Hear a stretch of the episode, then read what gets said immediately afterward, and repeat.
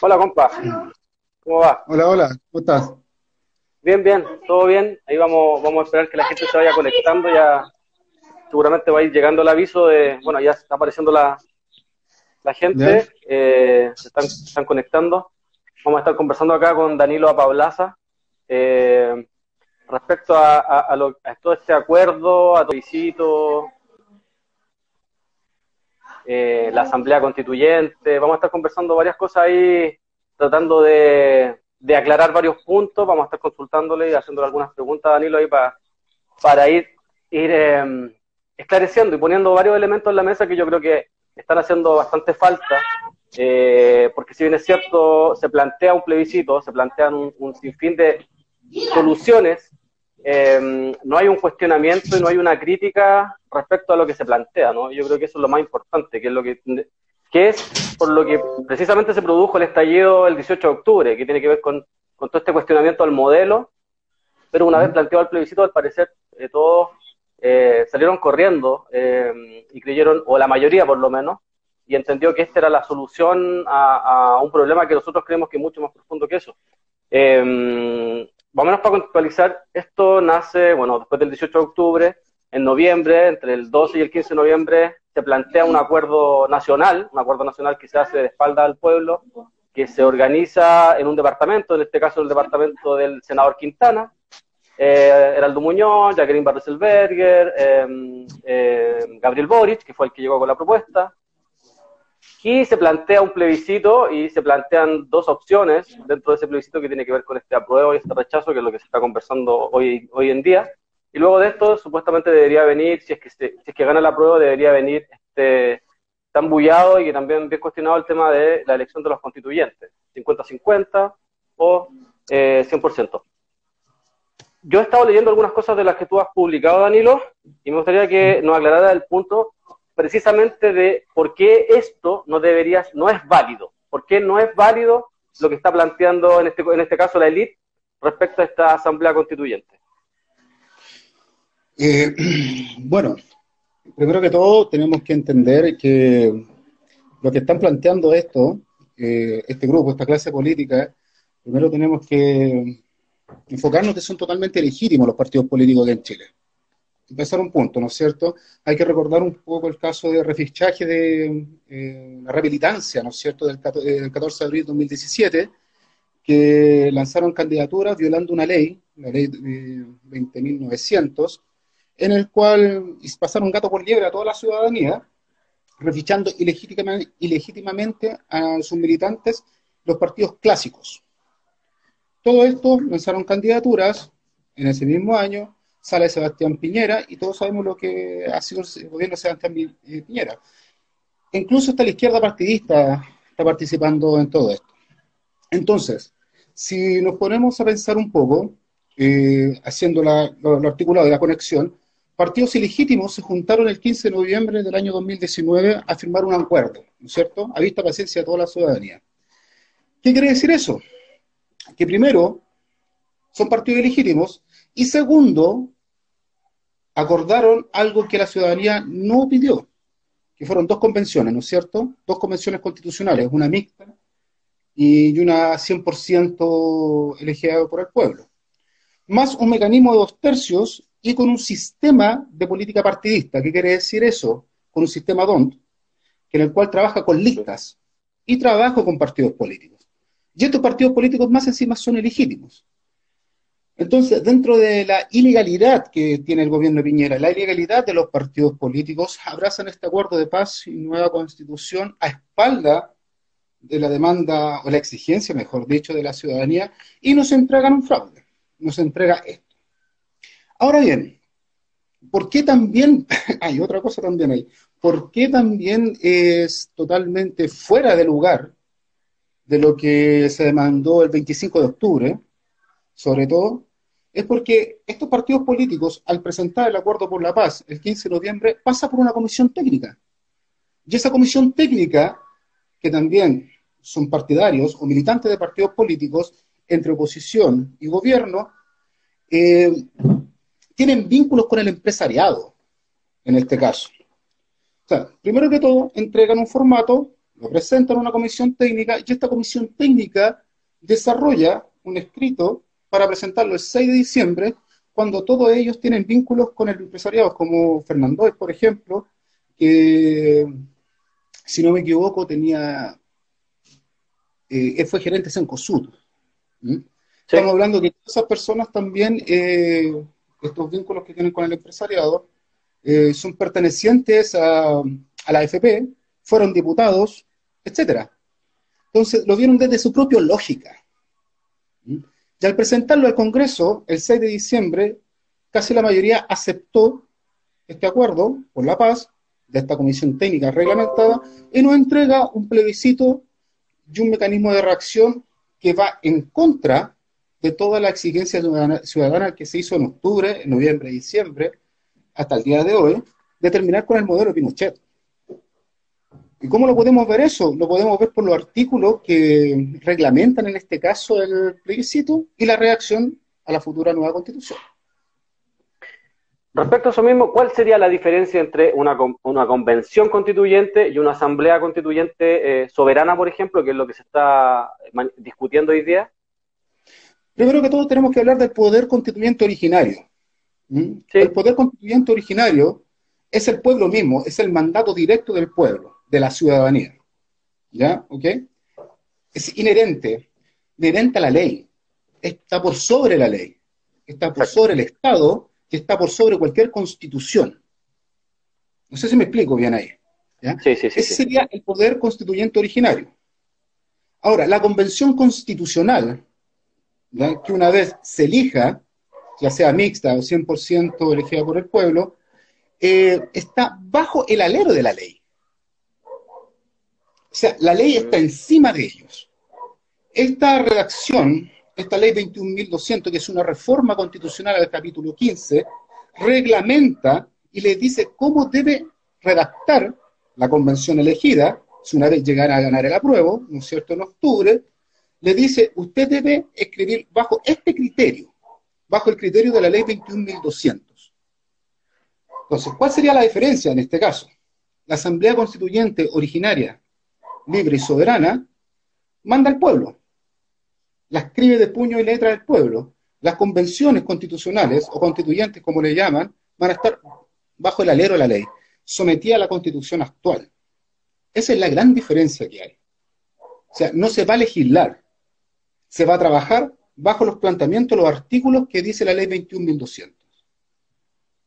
¿Y qué, ¿Y qué está planteando centralmente, por ejemplo, la, la, la ley 21.200, ¿qué es lo que a ti, por ejemplo, te llama, que te llama mucho la atención? Que, por ejemplo, deje amarrado, ¿qué cosas tiene amarrada, por ejemplo, la 21.200? Porque entendemos que cuando ellos hablan de negociación, lo que nosotros hemos tratado de explicar todo este tiempo, que cuando tú hablas de negociación en política es porque a ti te están dando algo, pero tú también estás entregando algo. Y suponemos que, y la parte que no nos han contado, es qué fue lo que se entregó eh, este, con este acuerdo el 15 de noviembre? ¿Qué, es lo que ellos entregaron a cambio de que le entregaran un plebiscito? ¿no? A ver, primero que todo, eh, no fue el 15 de noviembre. El 15 de noviembre se juntaron los, partidos políticos, ¿no es cierto?, a presentar un proyecto. ¿Ya? Eso fue un mandato directo de Sebastián Piñera. Lo que pasa es la comisión técnica, por dónde pasa este proyecto. Y la comisión técnica, como tiene vínculos con el empresariado, ¿no es cierto? Tenemos FPS en CUSU, tenemos ISAPRE, etcétera. Hay un artículo de CIPER que usted coloca y googlea los vínculos del empresariado con la mesa técnica, va a aparecer, pero muy suave la lectura y acusa quiénes son los que están trabajando. Ahora, cuando tú me preguntas, ¿qué amarra? Es que la ley entera es un amarre. Del primer artículo, del 130 al 146, es un amarre total. Un amarre total. Partiendo que van a ser los partidos políticos los que van a redactar la constitución. ¿Por qué?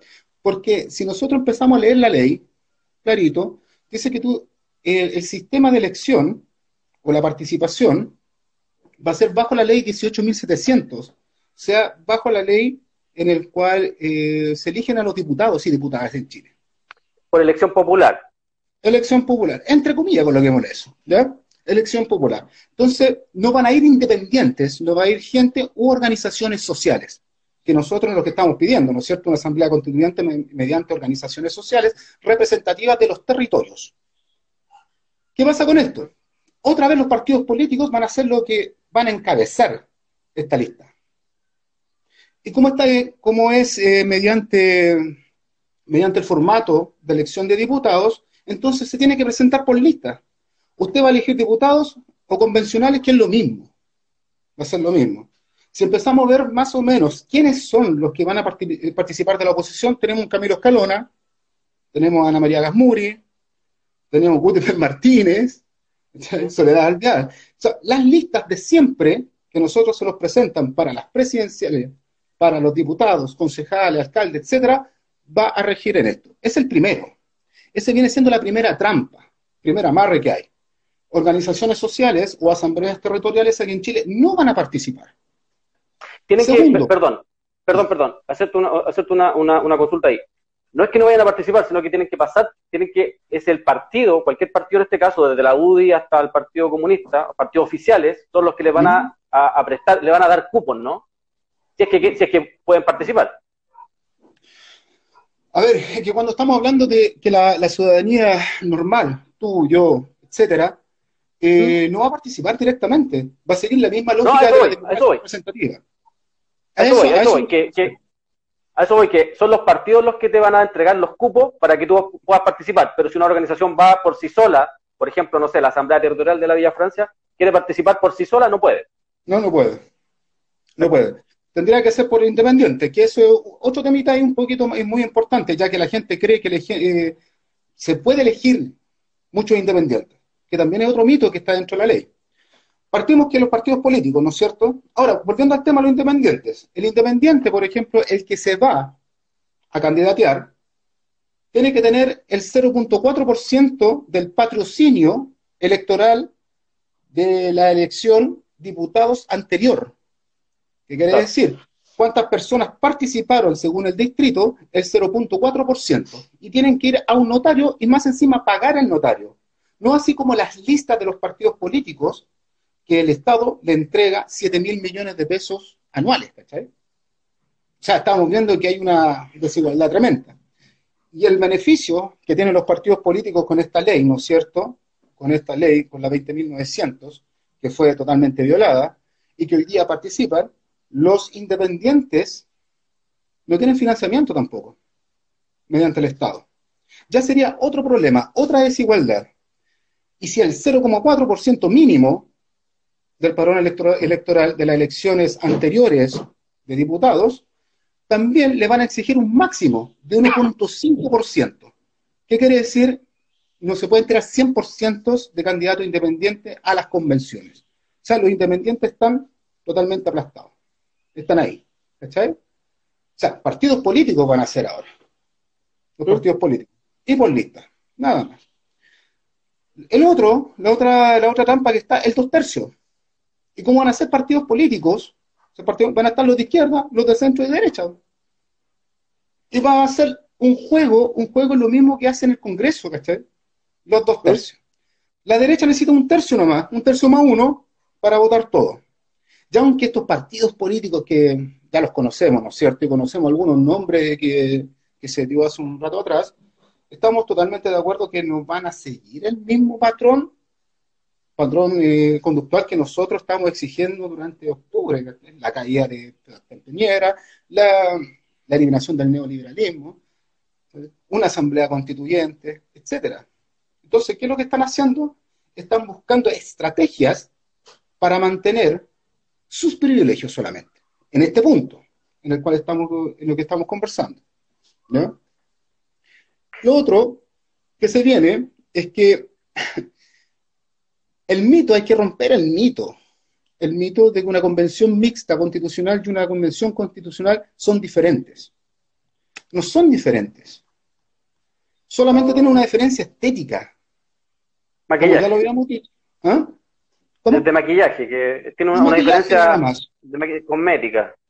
Una, ah. una, una, claro, una, una diferencia cosmética, estética, que son de 50 y 50 y otros van a ser 100% elegidos por el pueblo. Y ahí es donde está la trampa, ahí es donde lo hicieron hacer esa, esa y nos dan ese discurso de que nosotros vamos a tener primero que todo paridad de género, escaño para independientes y también escaño para los pueblos originarios. que es el caballito batalla de esta clase política y sobre todo de la oposición. Y que también... ¿Ah? y, sin, y, sin preguntarle al pueblo mapuche si quiere participar. Porque ni siquiera han dicho si quieren participar. Y no, solamente, y no solamente hablar del pueblo mapuche, estamos hablando de Aymara, Tacameño, Tequita, etcétera, ¿cachai? Estamos hablando, ¿les preguntaron literalmente? Nada. mismo dijiste. Igual que nosotros. los mapuches incluso, los mapuches no están ni ahí con esta cuestión. Mapuche no mapuche, o sea, mapuche dice, no estamos ni ahí, se cuestión, o sea, nosotros pasan nuestras tierras y nosotros tenemos nuestra organización ancestral y ahí tiran toda su, su historia, sus leyendas y como visión. O sea, nadie les preguntó, como nosotros tampoco nos preguntaron, llegaron y actuaron. Siguiendo con esto, hablando un poco de los dos, del dos tercios, que ese como el caball, uno de los caballitos batalla también, al llamar, al participar en el plebiscito, de sobre todo la oposición, en este caso la izquierda, la centroizquierda, eh, se habla de que si nosotros tenemos el 80, según parece que el 80 al 90% eh, de constitucionales de izquierda, podemos derrotar a la derecha. Y ahí es donde empezamos a entrar un poquito, un poquito ya a desbaratar el mito. Porque hablamos de que una, si no me equivoco, Camila Castillo, una abogada que pertenece a BOFEM, ¿no es cierto?, habló de que la paridad, la paridad de, género, de género es sumamente importante dentro de, dentro de esta convención. Pero se les preguntó en una discusión hace unos tiempos atrás de que de qué sirve tener 50% de hombres y 50% de mujeres si vamos a mantener el neoliberalismo. Y ahí entró una duda de mucha gente, dice, ¿por qué se va a mantener el neoliberalismo?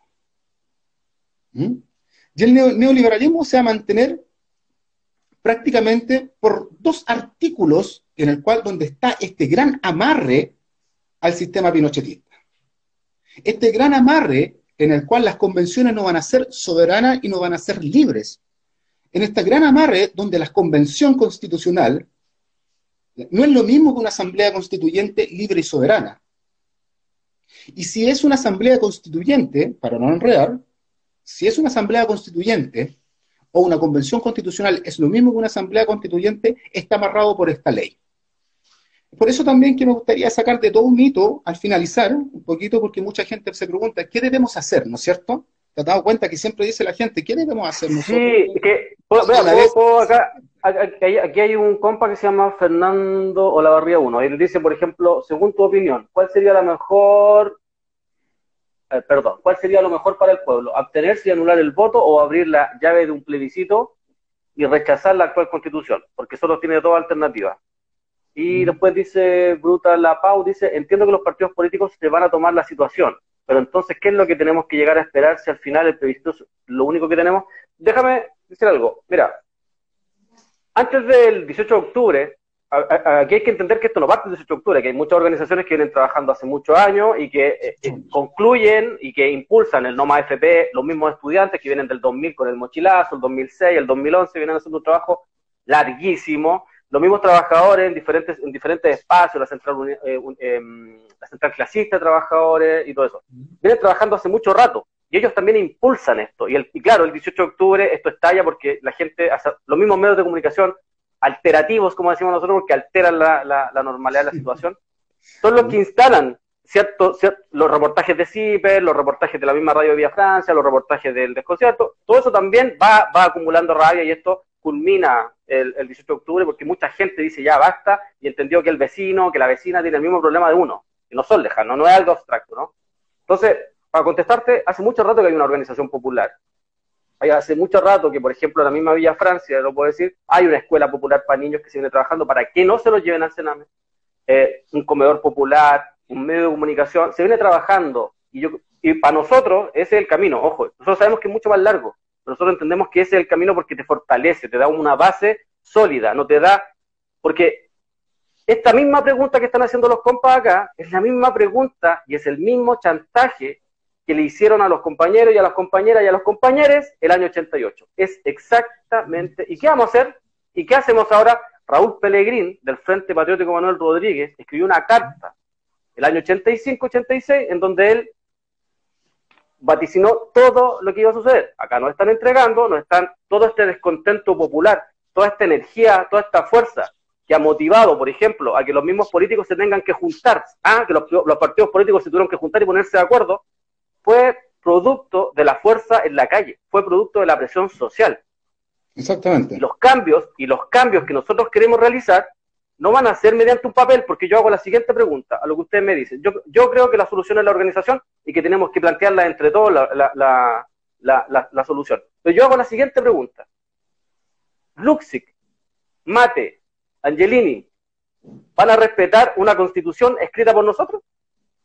Porque si lo van a, porque si Luxic va a decir, ah, ¿saben qué más cabros? Ustedes me ganaron en el, me ganaron con el plebiscito, o no sé, o con la constitución, así que aquí están todas las minas, Angelini y Mate van a llegar, aquí está el mar, aquí están las forestales, no vamos, no vamos a, no, se acabó la aquí. ¿Ustedes creen que de verdad va a suceder eso? Porque si alguien cree que estos personajes, estos criminales, van a respetar una constitución, quiero que simplemente hagan el ejercicio de respetan la constitución pinochetista estos personajes, porque la escribieron a su, la escribieron para ellos. Y a pesar de haberla escrito para ellos, estos personajes no la respetan. Entonces, aquí hay un problema, que yo creo que el problema y el eje central. El pueblo hoy día no tiene fuerza, no tiene una fuerza, y la está perdiendo porque se están yendo por un plebiscito que ese descontento lo va a estar transformando en un voto. Entonces hay que entender dos cosas. Vayan todos a votar. A mí me de verdad que me da lo mismo. Vayan a votar si no hay problema con esto. No hay problema con esto.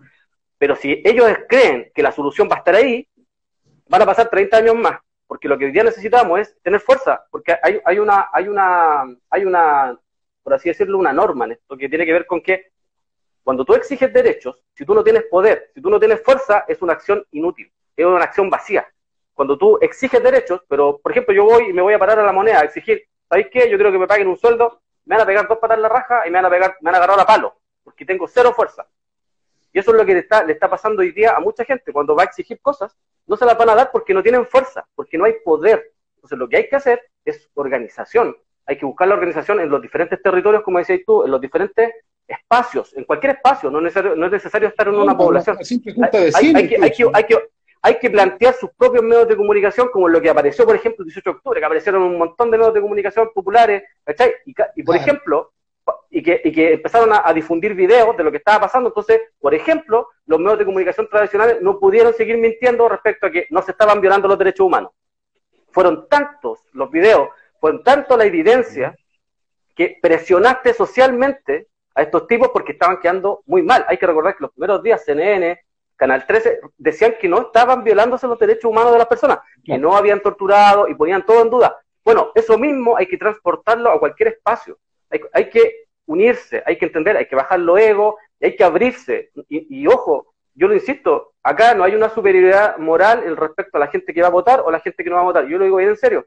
Yo no me creo ni mejor porque voy a votar o porque voy a votar, me da lo mismo. Yo lo que yo planteo es que mientras no exista un proyecto popular, mientras no exista un proyecto que nosotros hayamos planteado, seguramente nos van a cagar, seguramente vamos a perder.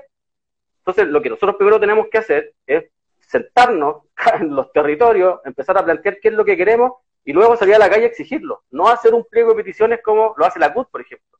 Mira, yo leía el otro día a Clotario Bles y él decía que en general el, el, movimiento popular, el movimiento social, se pierde en los 60 porque empieza a plantear pliego de peticiones. Ah, nosotros queremos salud, queremos educación. No, y él decía, no, si tú tenés la fuerza, y tú tenés la gente en la calle, tenés que llegar y sabéis qué, Piñera, yo quiero esto, quiero que te vayas, y quiero esto, y quiero esto porque tú eres el constituyente. Mira, acá, acá te quiero hacer una pregunta.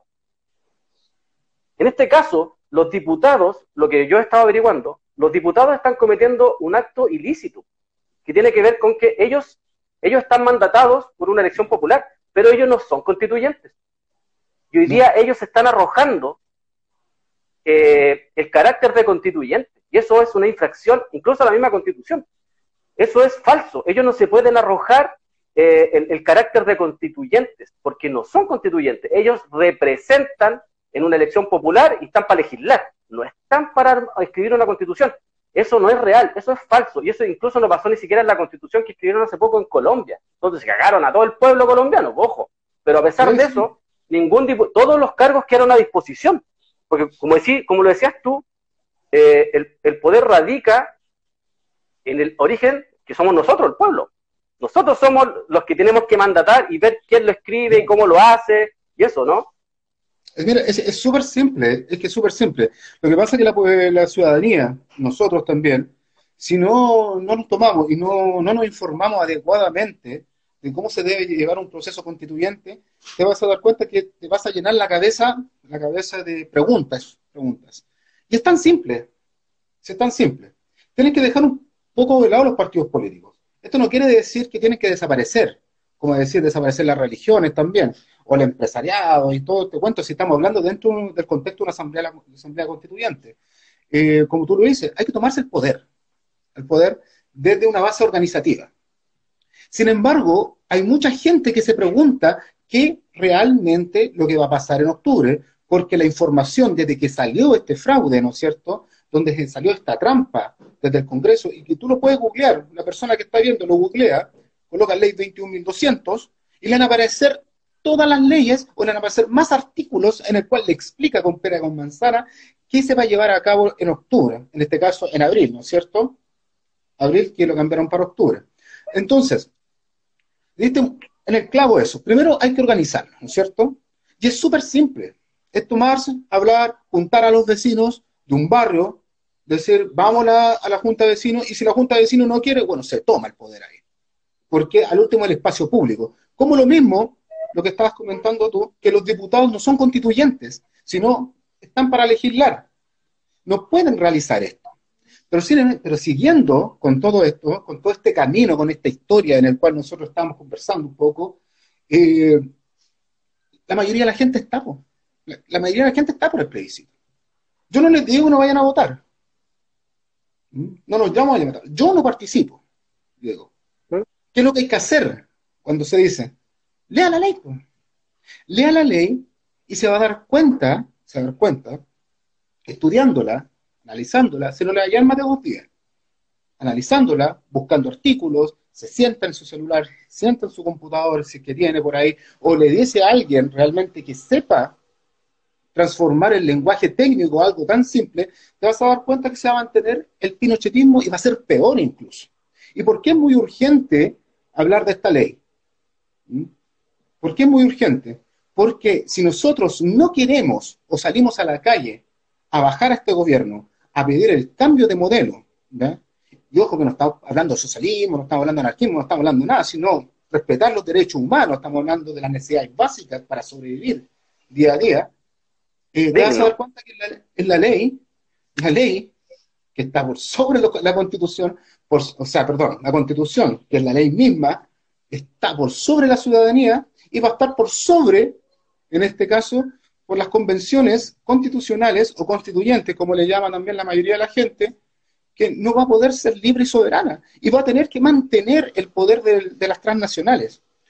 Nosotros podríamos, hablar de un artículo, de dos artículos en particular, ¿te parece o no? Dale, dale. Para que vamos descifrando un poco y así, para, que no me crean a mí, pues, no me crean a mí, sino que vaya la ley misma. Y uno puede... Oye, y ojo, ojo, ojo, Ojo, algo de lo que habla Danilo, por ejemplo, eh, está en el reportaje, siempre que tú decías, el vínculo de la, de la comisión técnica con, el empresariado, que es la que va a regular, que es la que va a fiscalizar todo esto, que acá hay mucha gente que pregunta, y yo creo que hay que salir un poco de la dicotomía constante que nos meten. O sea, el sí y el no, Bachelet Piñera, Lavín eh, Lagos, hay una dicotomía constante eh, en la cual la, institucionalidad, este diseño de Jaime Guzmán y de, todo, de, José Piñera y Pinochet, constantemente nos meten esta dicotomía y estamos siempre entre blanco y negro.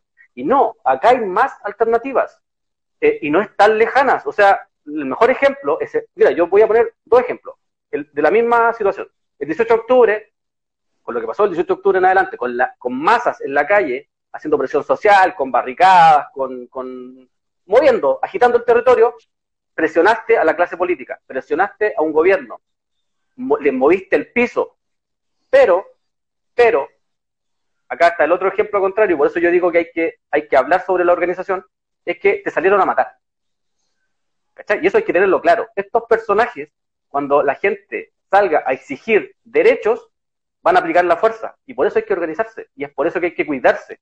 y, y es por eso que hay que legitimar nuestra violencia cuando se trata de defenderse cuando se trata de que un Paco te viene a disparar a los ojos, cuando un Paco te viene a matar, porque cuando el Paco te dispara la cara con una bomba lacrimógena a 10 metros, es para matarte, no es para dejarte ciego, es para matarte, es para dejarte grave, para dejarte como han dejado, dejaron a muchos compañeros.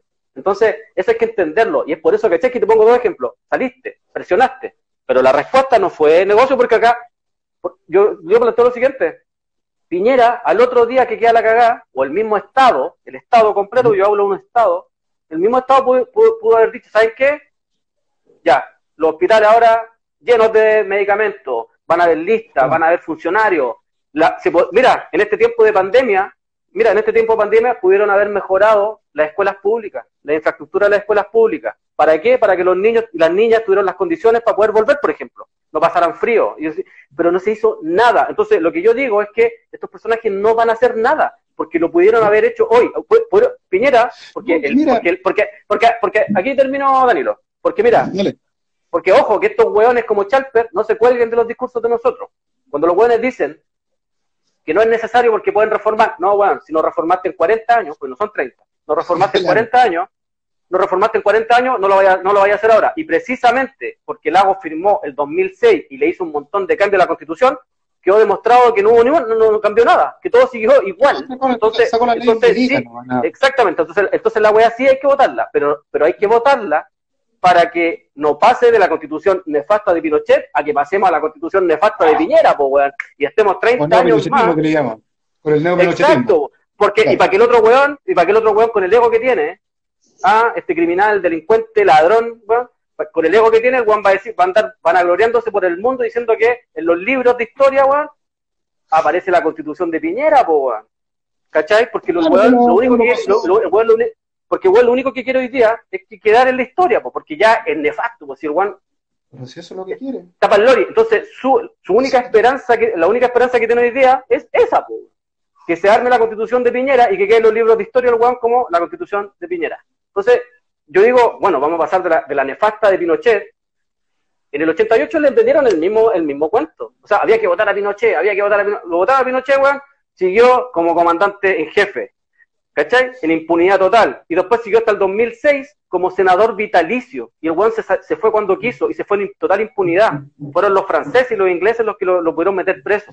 Entonces, ojo, ojo, que podemos pasar si el problema no es Piñera, el problema es el modelo. Piñera es parte del problema, pero no es el problema total. Si sacamos a Piñera, mira, yo, yo, yo planteo lo siguiente: hay gente que dice hay que votar por gente decente, por jóvenes, porque y cuando tú habláis de eso, tú habláis de un problema cosmético, de rostro, ¿no? El bonito por el feo, el flaco por el guatón, ¿cachai? Pero el problema es estructural. Hoy día sacaste a Saldívar, sacaste a Chadwick, sacaste al mismo Longueira, sacaste a Coloma, sacaste em, a este viejo pedófilo, al Jovino Nova. Y yo hago la siguiente pregunta. ¿Estos buenos no tienen poder? ¿Chadwick no tiene poder? Porque yo, yo creo que sí tiene poder porque el bueno está escribiendo la constitución, pues, y es cosa que también googleen. Pues, googleen en la tercera, Marcela Cubillo, Andrea Lamán y se me va uno, eh, Marcela Cubillo, Andrea Lamán ah, y Chadwick, lo cual que estoy hablando, Chadwick, están escribiendo la constitución hoy día. Bueno, y si los buenos están por el rechazo, ¿por qué están escribiendo la constitución? Y se están basando, y se están basando, y se están basando la constitución de Bachelet. Lo mismo que te puedo preguntar cómo el Partido Comunista acusó este fraude y ahora están por el apruebo, ¿me cachai? O sea, estamos hablando de que los partidos políticos funcionan a base de su propio, eh, propio fin específico nomás. Si no están ni ahí con nosotros. O sea, no están ni ahí.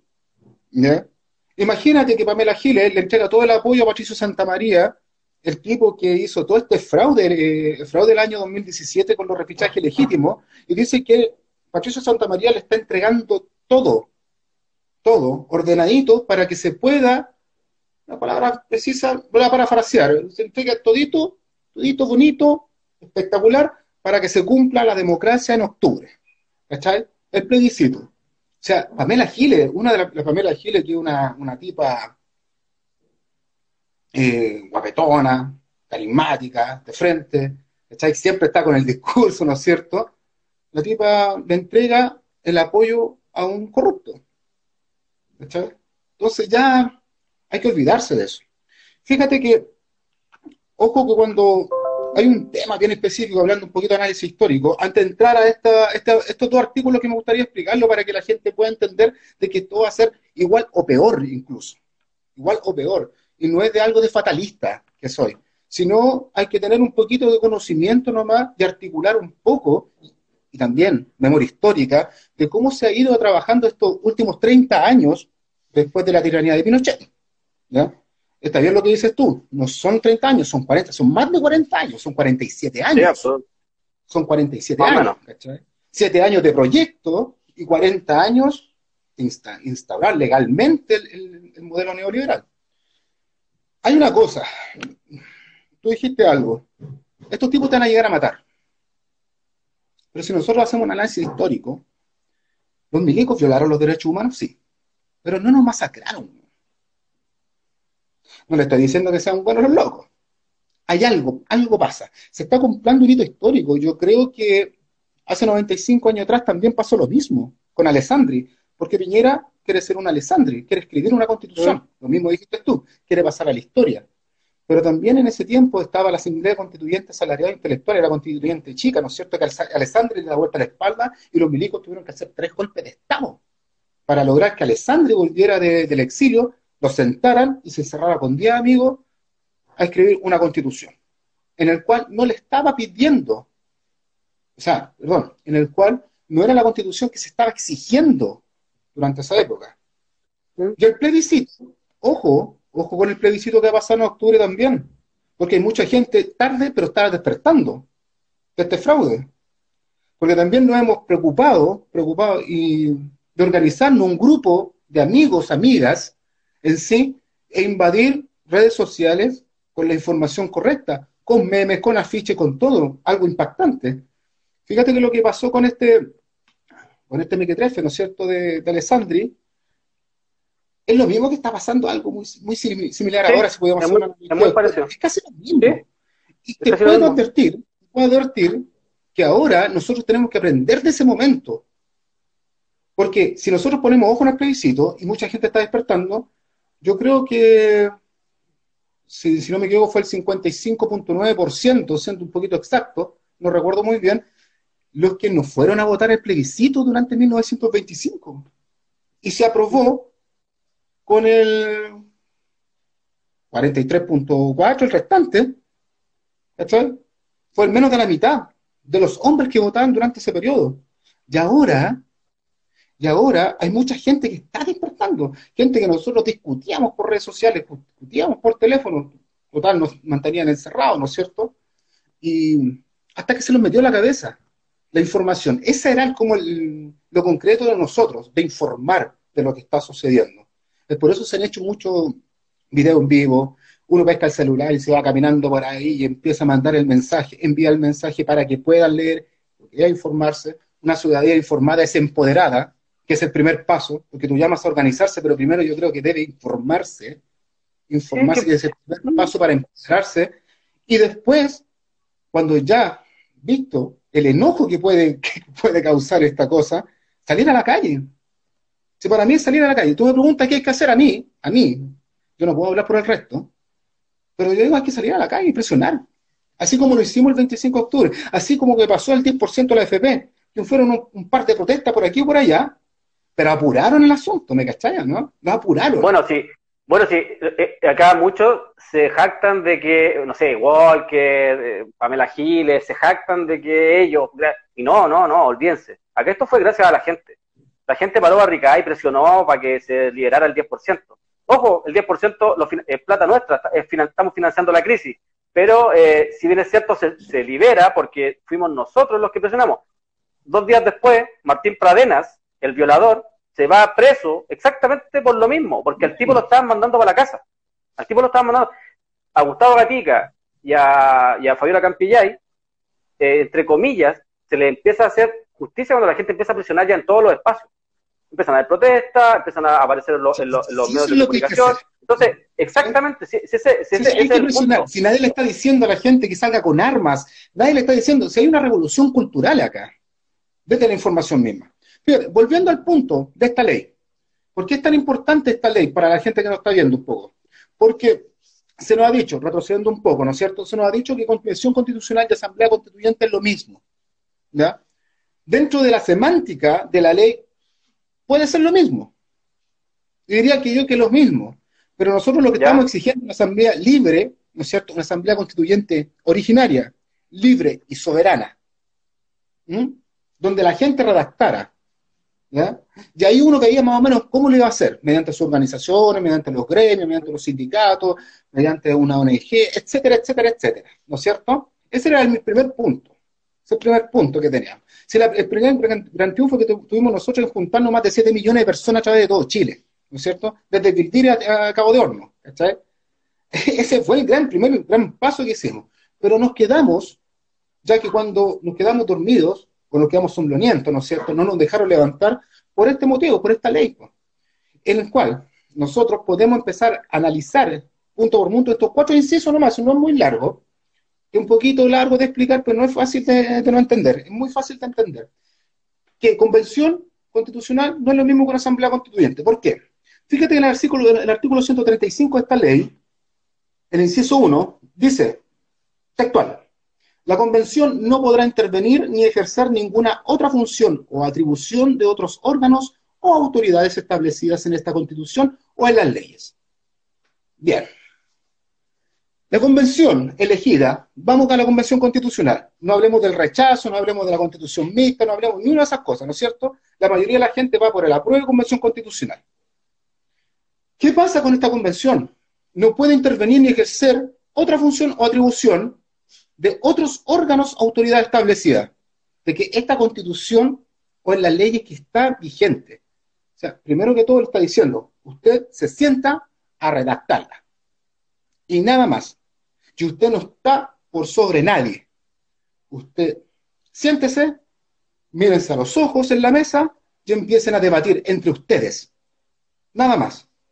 ¿Por qué? ¿Qué pasa? Porque una esta pregunta. Constitución, esta constitución está diciendo. ¿ah?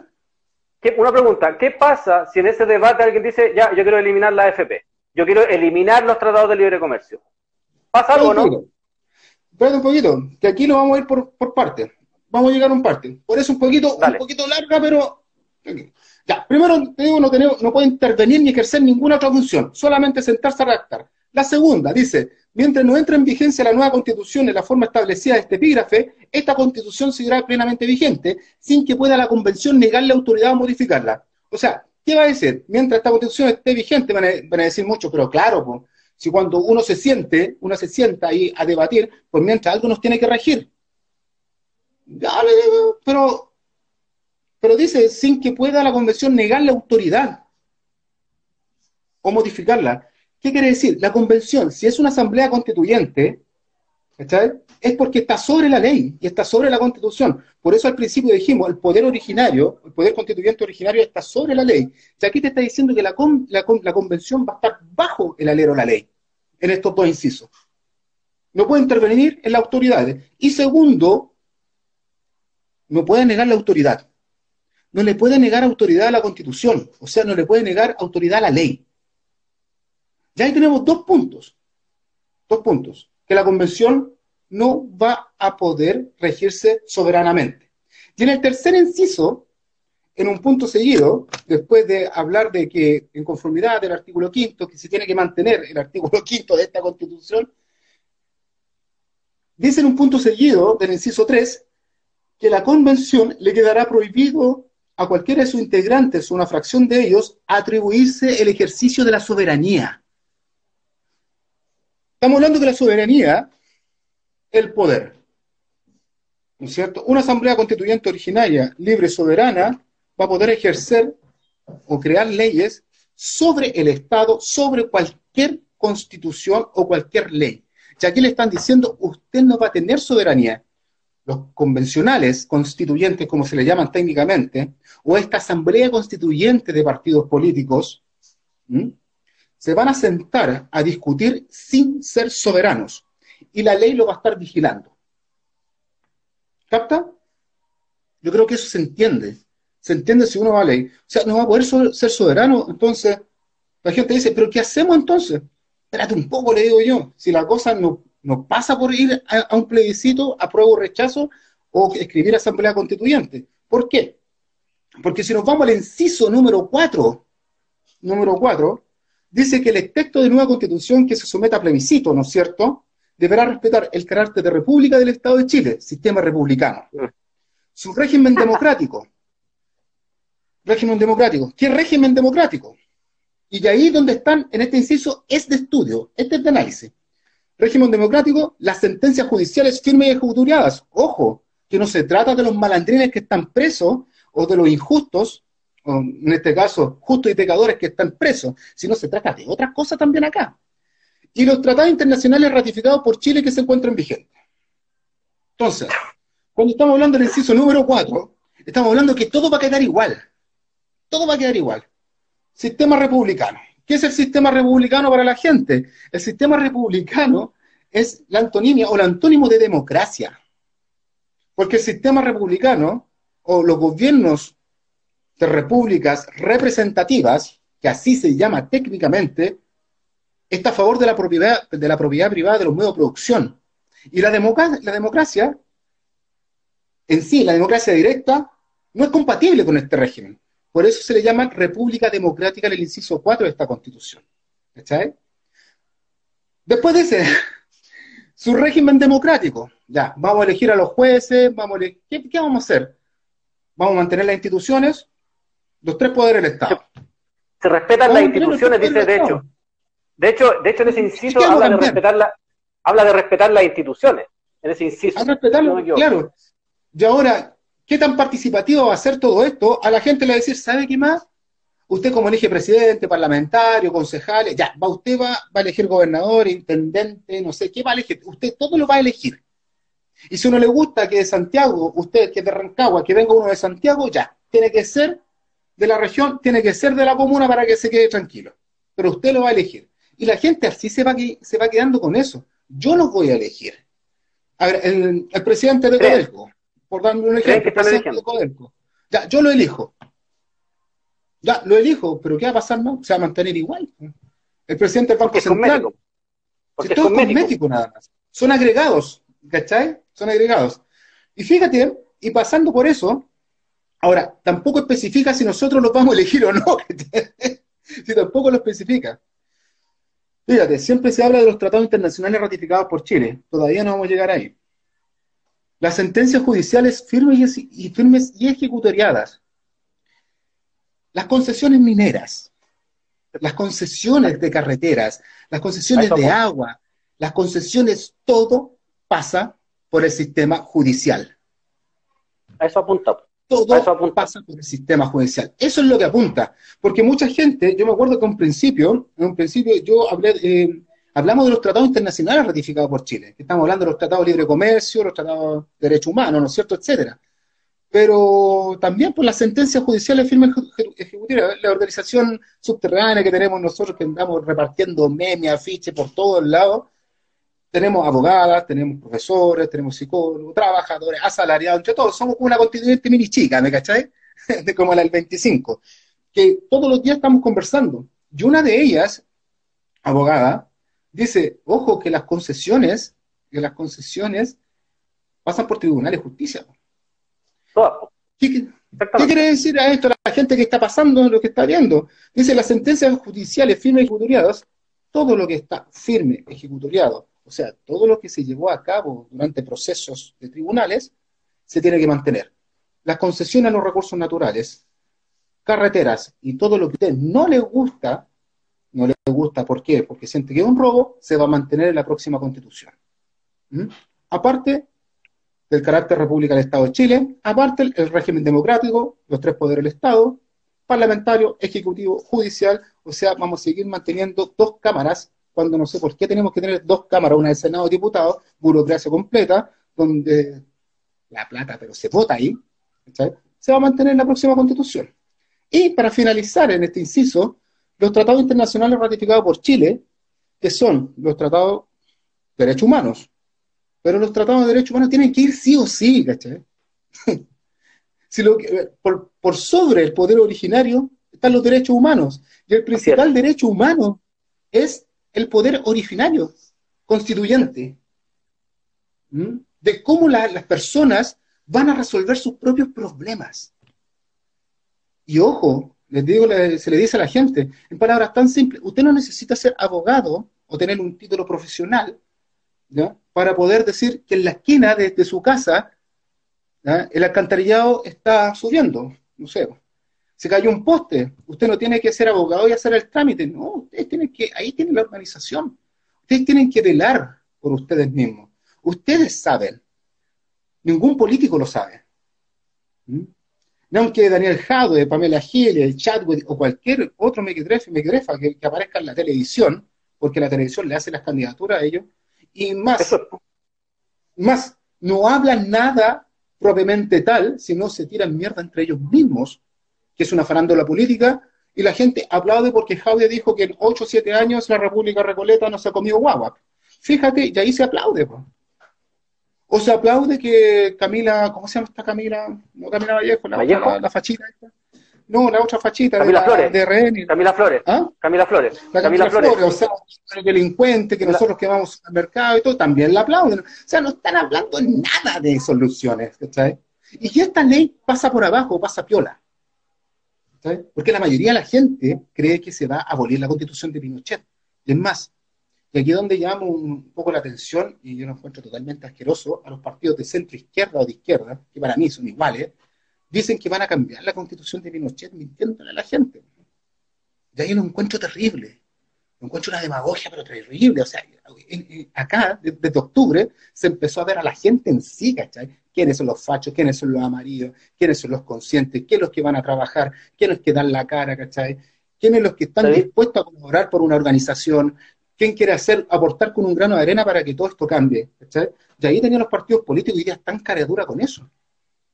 ¿Sabes lo que pasa? Yo, yo, creo que hay un tema ahí. Lo que, sí, dale, no, dale, dale. Terminar acá, terminar acá, termino. Sí, sí, sí, Mira, dale, fíjate que, terminando acá, porque me estaba extendiendo mucho, si nosotros empezamos a ver, los tratados, los tratados de derechos humanos tienen que estar, ya como lo dijimos, pero los tratados de libre comercio, los tratados de libre comercio, los tratados de libre comercio que no nos dejan industrializarnos, los tratados de libre comercio que se llevan todos los recursos naturales para el extranjero y pagando casi lo mínimo o nada. Donde las transnacionales, las grandes empresas van a seguir manteniéndose aquí en el poder. Donde la AFP no se va a eliminar. A lo mejor puede cambiar de nombre para seguir operando de la misma forma. ¿ah? La ISAPRES, donde están todos estos vínculos con estas grandes empresas también. O están financiando a un tipo de nombre tipo nombre que le va a decir, sabe que administre esta clínica. O también le pasamos platita para que se compre esa clínica, pero recuerdo que nos tienen que pasar el dinero a nosotros, o nos tienen que comprar los remedios. Donde las universidades privadas van a tener que, no van a desaparecer. El sistema educacional, que va a estar acorde a lo que pidan las transnacionales, mano de obra barata, manteniéndolo ahí votado, horas de trabajo, vamos a tener lo mismo. Y si, como tú me dijiste, un convencional se vota a choro, ¿no es cierto? Se vota a choro, o ya se votan a choro, dice, nos vamos a mantener la FP, hoy nos vamos a pasar por donde no... O sea, me limpio esto, ¿cachai? Por donde no me llega, no me llega el sol. La última palabra en el artículo 136, que no lo voy a leer, muy largo, pero en resumidas cuentas la va a tener la Corte Suprema. Y la Corte Suprema va a estar vigilando la convención, de si se va a cumplir la ley o no. Así que cuando yo digo apruebo o rechazo, usted va a aprobar una reforma constitucional, o va a aprobar la ley 20.200, o va a rechazar esta ley 21.200. Y todo va a quedar igual. Termino con esto. Recuerden que el TPP-11 viene. Y si el TPP-11 se aprueba, la nueva constitución, que no va a partir en una hoja en blanco, la nueva constitución viene con el TPP-11 y ahí vamos, hasta ahí vamos a llegar. Porque los camioneros, el paro camionero, si tú lees el petitorio de, lo que tienen los camioneros, es el proyecto de ley Sebastián Piñera, y Sebastián Piñera hace rato que quiere aprobar el TPP-11. Esa es, la, esa, es la, esa es la agenda de criminalización que ha querido instalar. Primero la quiso instalar Bachelet, luego la quiso instalar Piñera con el proyecto de Hinspeter, y como no pudieron, se la pasaron a los camioneros para que los camioneros la... Mira, esto un tema ahí. Los camioneros, por ejemplo, tienen la organización y la fuerza para imponerse. Eso es lo que tenemos que tener nosotros. Ellos tienen la fuerza. El otro día decían, oye, tiene que haber trenes, trenes. Y esa es la dicotomía que te decía yo antes. Tienen que haber trenes. Entonces yo digo, ¿trenes para qué? ¿Para que hagan lo mismo que hacen los camiones forestales hoy día? con, con una industria eh, extractivista, porque si vamos a tener el tren para que, para que le sigan robando las tierras y, el bosque nativo a los mapuches, yo no quiero tren. Si, yo no quiero, si, el tema acá no es cosmético, hay que, hay que entender eso. Cuando tú le cambiáis el nombre al Sename, por ejemplo, que es lo que están buscando ahora, ¿no? Cuando tú le cambiáis el nombre a la FP, pero se mantiene, se mantiene el modelo, tú haces un cambio cosmético. Tiene que ver con el nombre, con quién lo administra, pero el modelo se mantiene. Y eso es lo que nosotros estamos insistiendo. Acá lo que nosotros estamos haciendo no es que la gente no vaya a votar, no, hermano, vaya a votar tranquilo, pero lo que nosotros estamos haciendo es colocar elementos en la mesa de discusión, que hay que hacerlo. Pues, si nos quitaron durante 40 años la opción de reflexionar, si porque no, podemos, no hemos podido reflexionar, y como no, no nos han dejado reflexionar, es que no, no, no hacemos la crítica, no cuestionamos lo que nos están pasando y hay que hacerlo. Lo que nosotros estamos diciendo hoy día, ojalá lo cuestionen por todos lados y digan, ¿sabéis que estos guanes están mintiendo? Así que voy a buscar la información y póngase a buscar la información. Eso es lo que hay que hacer. Ese es el primer ejercicio que hay que hacer para poder salir de esto. ¿Cachai? Cuestionennos a nosotros y vayan, pues, busquen información y digan, ¿sabéis que esto bueno es mentira? Porque yo encontré esto. Y planteémoslo, debatamos, conversemos, ¿cachai? acá, acá, no estamos hablando de ser dueño de la, pero nosotros estamos planteando algo desde un punto de vista de lo que nosotros encontramos como información. Yo estuve leyendo, estuve escuchando a algunos historiadores, lamentablemente no los voy a nombrar porque dos de esos historiadores están terribles funados, pero los viejos saben, ¿cachai? Y uno de ellos están terribles funados los dos, lamentablemente. Entonces no los puedo, no los puedo compartir porque están muy funados. Sí, machitos que protegieron, protegieron abusadores, entonces, puta, mal. Pero los viejos, Sí, ya, ¿cachai? Pero los viejos. El gran Moisés, el gran eh, Moisés, Gandalf por ahí, como le conocemos nosotros, que fue mi profesor sí, también. El, Gandalf, sí, vos. Gabriel, Gabriel y Sergio le dicen. Gabriel y Sergio. No, sí, si Gabriel igual anda participando, que le gusta, anda mostrando la cara también en este proceso. Sí, y Sergio Gres.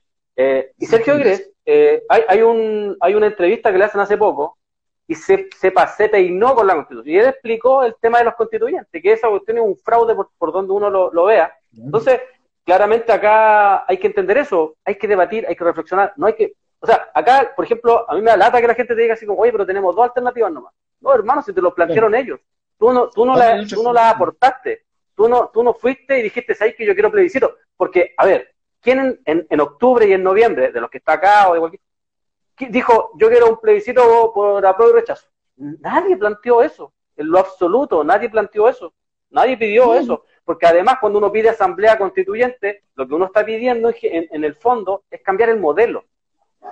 Y como decís tú, la asamblea constituyente está por sobre la ley y puede hacer cambios estructurales, pero la convención constituyente está por debajo de la ley. ¿Qué quiere decir esto? Que el diseño institucional de Jaime Guzmán es el que va a regir a los constituyentes, es el que va a regir a los que quieran redactar la constitución. Entonces, y Jaime Guzmán, perdónenme, Jaime Guzmán nos dejó esto amarrado para que nosotros hagamos y deshacemos, ¿cachai? Para que nosotros cambiemos todo. Lo dejó todo amarrado y, realizó y diseñó una institucionalidad para cagarnos. La institucionalidad de Jaime Guzmán no resuelve ninguna demanda social. Es por eso que hasta el día de hoy la estamos exigiendo. Ese diseño institucional hay que votarlo porque no está, no está hecho para resolver salud, para, no, está hecho, como lo dijiste tú en un momento, que era cuando te quería, me quería meter ahí, que era la propiedad privada. ¿Por qué creen ustedes que todos en, los medios de comunicación de derecha y, esta izquierda neoliberal dicen, no, si no vamos a tocar la propiedad privada, no se preocupen. Porque la propiedad privada es lo central en esta web. Entonces la derecha dice, no, que estos quieren, quieren, quieren, ¿cachai? Estos buenos quieren, que quieren, nos quieren quitar la propiedad privada. Y salta Jado y salta, no, si nosotros no hemos dicho eso, si no les vamos a quitar la propiedad privada porque la, justamente, porque la propiedad privada está por encima del ser humano en esta constitución. Exactamente. tenemos que hacer todo al revés, hay que poner en el centro, exacto, hay que poner en el centro al ser humano, hay que, a, la mujer, al niño, al hombre, en el centro, y de ahí a escribir una constitución, pero esta está al revés, ¿cachai? Hoy día, y todos lo saben, un celular y una camioneta valen mucho más que la vida de una persona. Porque los pacos salen a buscar, los pacos salen a buscar en tanqueta y salen a buscar en helicóptero cuando se roban alguna camioneta pero cuando tenemos más de 18.000 personas perdidas en Chile. 18.000 personas perdidas en Chile. ¿Sabías tú eso, no? 21 segundos, 20 segundos. Chucha, no sé si quería hacer el segundo live o acá hasta que llegamos hasta acá. No, un segundo, ¿Ya? hagámoslo.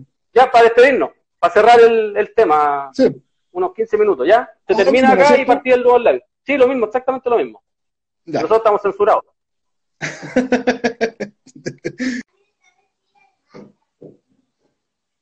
Ahí estamos de nuevo.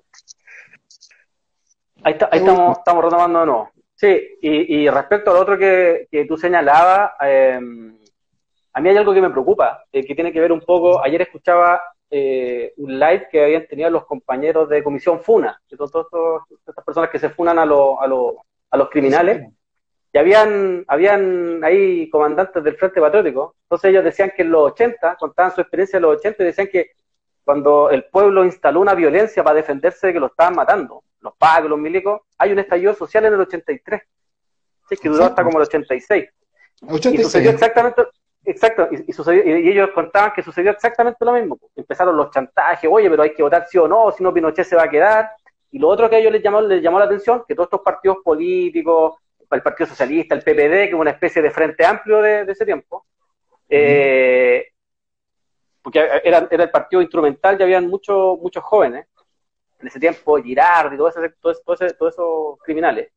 Eh, entonces, cuando ellos decían, no, po, el pueblo quiere plantear su propia, su propia, su propio destino, ellos decían, no, no, no, si hay que votar ahora, ahora hay que votar y la alegría ya viene y plantearon todos estos chantajes.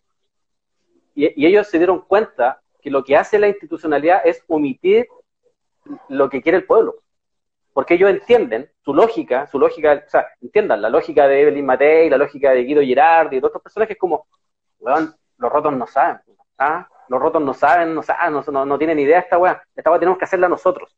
Entonces omiten la forma, omiten eh, la violencia, por ejemplo, cuando el pueblo se defiende en la calle, cuando pone un semáforo para que no pasen los pacos, para que no, para que no, atropellen a la gente, por ejemplo. Eh, y con eso empiezan a omitir al pueblo, le empiezan a decir, ¿sabéis qué? nosotros no, no, no es la forma de hacerlo, ¿cachai? No es la forma de hacer, no, no, es la formista constante. Esto, todo esto bueno es que plantean el pacifismo y todo cuando te están agarrando balazos por todos lados.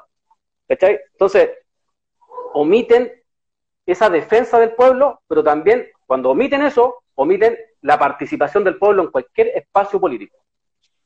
¿Cachai? Con, esto que están haciendo hoy día, lo sacan al pueblo, sacan al pueblo de, del debate político, lo sacan de la lucha política. Lo sacan porque lo que planteaste tú antes es que nosotros prácticamente no vamos a participar en nada.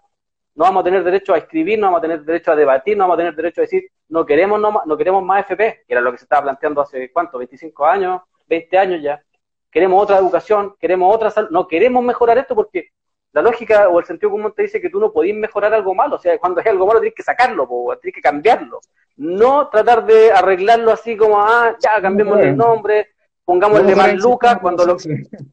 Exacto, porque cuando además cuando tú tenías un sistema que funciona con la propiedad privada en el centro y además el corazón de este, de este modelo es la corrupción, porque uno donde vaya o cualquier eh, negocio que uno vea, forestales, minera, Transantiago, salud, educación, en todo hay corrupción. Es como el motor que mueve finalmente todo, ¿cachai? Que mueve este modelo. Entonces, eh, es eso lo que hay que cambiarlo. O sea, tú no podís mejorar algo así. No podís. Los que creen de verdad, que Jaime, insisto, que, que José Piñera, que Jaime Guzmán, que Pinochet, que Manuel Contreras, que el Álvaro Corbalán, mm. defendieron este modelo, lo diseñaron para, para nosotros, no, bueno, lo diseñaron para ellos, para que Luxi, para que Mate, que son los que mandan la idea, generan utilidad. Pero ojo, hay que tener un poco de, memoria histórica aquí a, través de la era republicana chilena. Eh, Fíjate que, mira, vamos a hablar, no vamos a hablar antes de 1833, tampoco, pero vamos a hablar un poco el 18 de septiembre de 1810. Golpe de Estado el 14 de julio, ¿no es cierto? 1810, el último gobernador, se sienta el primer cabildo independiente, al rey, ¿no es cierto? Fidelidad al rey, pero son 455 personas, como máximo más o menos, ¿no es cierto? De una ciudadanía santiaguina de 150.000 personas. ¿Dónde están las demás personas? comienza el inicio, ¿no es cierto?, de esta República Información.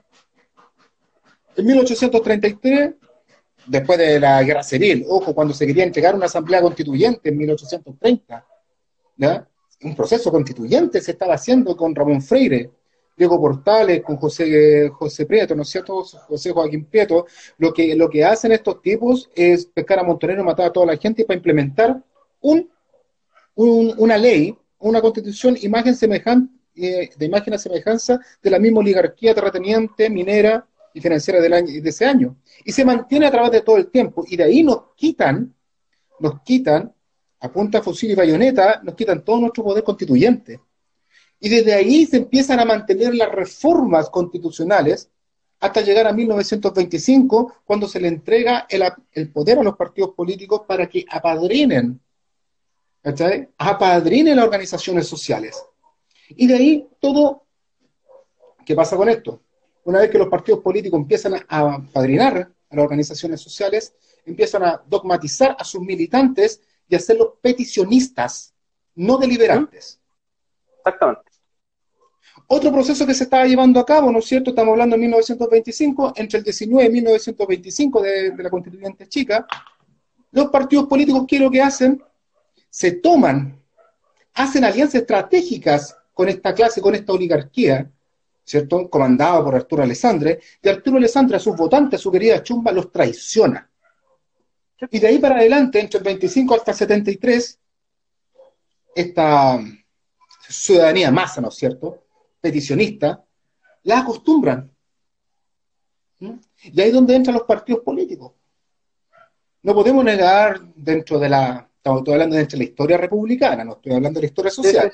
No podemos negar el aporte del Partido Comunista a las reformas laborales, ¿no es cierto? Eh, muertos por aquí, muertos por allá, la dictadura de Videla, de, Carlos Ibañez del Campo también contra el Partido Comunista, etcétera, etcétera. Pero el Partido Comunista siempre ha sido reformista y siempre ha sido de, consenso. Siempre ha sido consenso estructurado, ¿no es cierto? No se le puede decir nada al Partido Comunista hasta el año 2017. en el caso Repichaque, ¿no es cierto? Que se metieron ahí. Pues. Ahora, este partido, PC y es lo mismo, así para mí. Entonces, hasta el 73 se crea otra, otra, otra, otra ciudadanía, ¿no es cierto? La, la peticionista, la ciudadanía masa. Y que después de eso se le está, a la oligarquía misma, a la clase dirigente, se le está escapando de las manos. Porque hubo dos ¿Y qué Pasa? ¿Y qué pasa ahí? ¿Cachai? Cuando se, le, cuando, se le empieza a escapar de las manos. Ahí tienen todo el poder, pues. tienen todo el poder de la fuerza, pues. a sus gángsters, ¿no es cierto? A sus, a, a sus perros guardianes, la fuerza armada y de orden. Y de ahí duran siete años para volver a refundar Chile y nosotros, nosotros estamos viviendo ese neofeudalismo o ese feudalismo que no tuvimos en América Latina. ¿Cachai? con Jaime Guzmán y con la Iglesia Católica a la cabeza, nos empiezan a decir, ¿sabe qué más? El Estado no se mete en la economía, pero entreguémoslo a los grupos intermedios o las organizaciones sociales, pero las vigilamos. Y dentro de esos grupos intermedios va a estar la clase empresarial. Entonces, artículo 1, inciso 3 de la Constitución, ahí le entrega el poder a la clase empresarial. De ahí está la Se la regala. Se, lo regala. Y después viene el artículo número 5 de la Constitución, ¿no es cierto? Y el artículo número 5 está en la ley 21.200. Se tiene que mantener la Constitución de Pinochet. Es por eso que el tema, así para finalizar, es todo un recorrido, porque ojo, no solamente la dictadura militar le dijeron, nos quitaron sino nunca, nos han, nunca se lo han dado y siempre se lo ha negado. La clase dirigente siempre ha negado el poder constituyente originario. De aquí no estamos hablando de marxismo, leninismo, anarquismo. Mucha comida podríamos ser, porque los anarquistas siempre han trabajado así, ¿no es cierto? Pero ojo, pero ojo, ojo, cualquier sistema va a ser mejor que este, cualquiera. Pero yo sigo diciendo, insistiendo, eh, viene el TPP-11, va a estar va a estar, ojo, yo digo, va a estar en la próxima constitución, no viene en hoja en blanco y yo creo que va a ser peor, incluso. Es que, ese, es el, punto. ¿Por qué lo han dado tanto, tanto, ¿cachai? Diciendo que a la gente, que le van a entregar el poder a la gente. Fernando Atia, ese pelado, Fernando Atia, se candidateó a la convención y ahí apareció. Daniel Stingo, que le decían el paladín del pueblo, ¿cuándo elegía a ese tonto de paladín? yo tengo, yo tengo un tema con eso, ¿sabes por qué? Mm. Porque lo conversábamos hoy día. Eh, digo, a mí, ¿sabéis lo que me molesta? Estos tipos no han trabajado nunca para la gente, jamás. Y aparecieron de repente, dijeron un par de cosas en la tele y la gente los levantó. Este tiene que ser mi candidato. Y resulta que ese precisamente es el problema, pues. Ese precisamente es el problema porque dejarle la representatividad a otra persona que no tiene tu misma urgencia es fatal. Eso es lo que ha sucedido en 30 años. La además, la democracia. Exactamente. Y la democracia,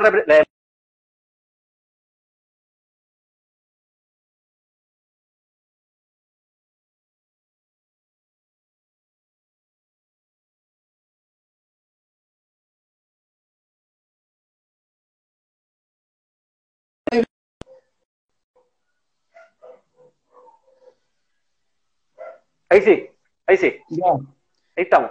Ya, la, la, la democracia representativa viene con un viene, viene en caída libre hace mucho rato. Y es precisamente por eso, porque, porque, se, porque lo que hace la democracia representativa es el ejercicio al revés. Mira, se plantean nombres, Jadwe, Boris, Vallejo, eh, Pamela Giles. Entonces, y uno dice, ya, pero, ¿y el proyecto? ¿Cuál es el proyecto? Para cambiar esto. Entonces, se sigue cometiendo el error. Cuando nosotros lo venimos conversando hace mucho rato, por ejemplo, con los compañeros de la radio, es como, oye, y no deberíamos, así como por sentido común, plantear el proyecto primero y que después nos salga un representante, sino que desde, ese, desde eso salga un vocero, un vocero, alguien que diga todo lo que queremos decir nosotros, que lo canalice.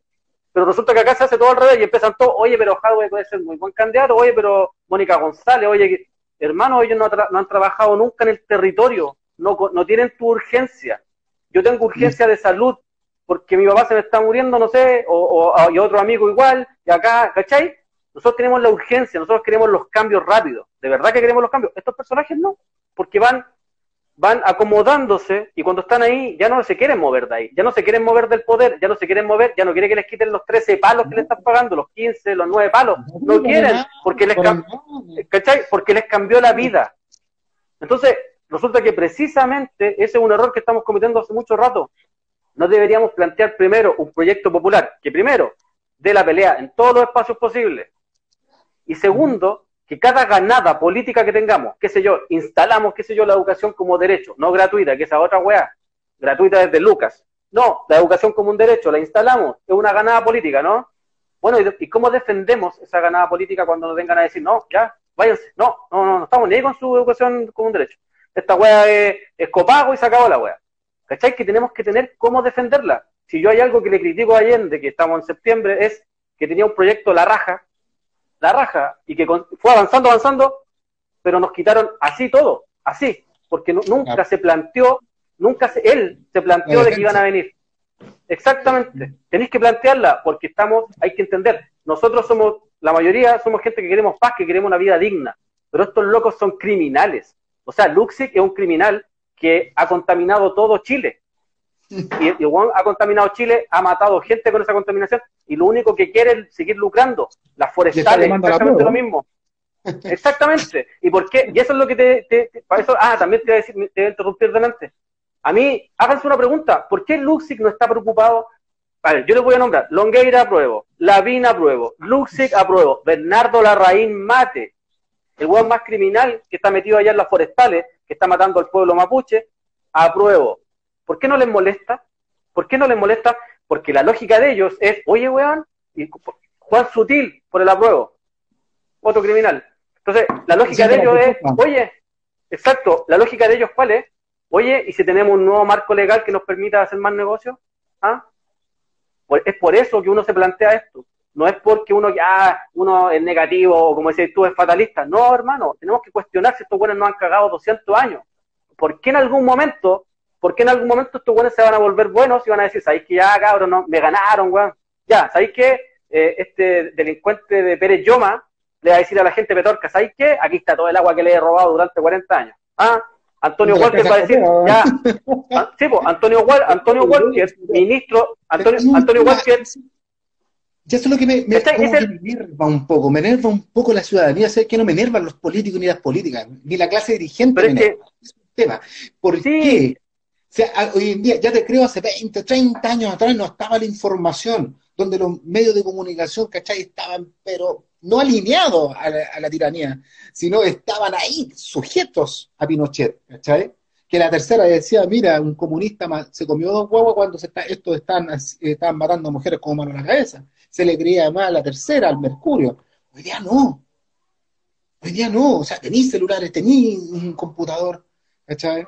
Porque hoy en día tener un celular, un computador es más primordial que estar comiendo todos los días, porque así más encima te, te someten estos locos. Es informática. Es un sistema de control. Es un sistema de control. ¿Sabes lo que pasa? Es que, yo, creo que, sí, sí, creo que eso. Pero, pero ojo, en serio, de verdad, eh, que se entiende, nosotros también lo conversamos.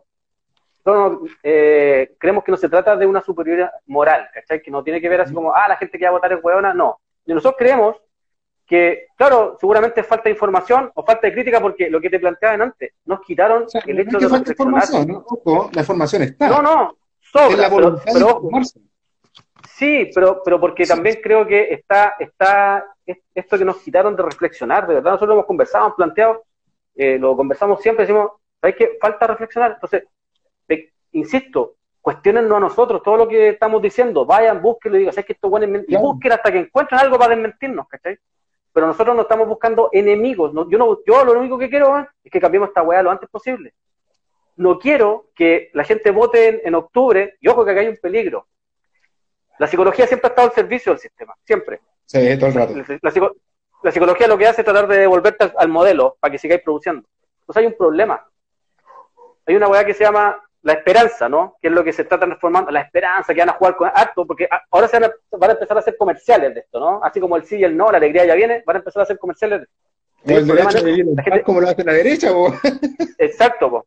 No es que, ojo, hasta, los hasta, hasta el progrerío estaba perdido en eso, porque Víctor Jara escribe esa canción en, por la, invasión de Estados Unidos a Vietnam y él nombra a Ho Chi Minh. Y él nombra a Ho Chi Minh. Ho Chi Minh es un guerrillero, poeta, era, el weón era el weón más cabeza de pistola que había en la vida.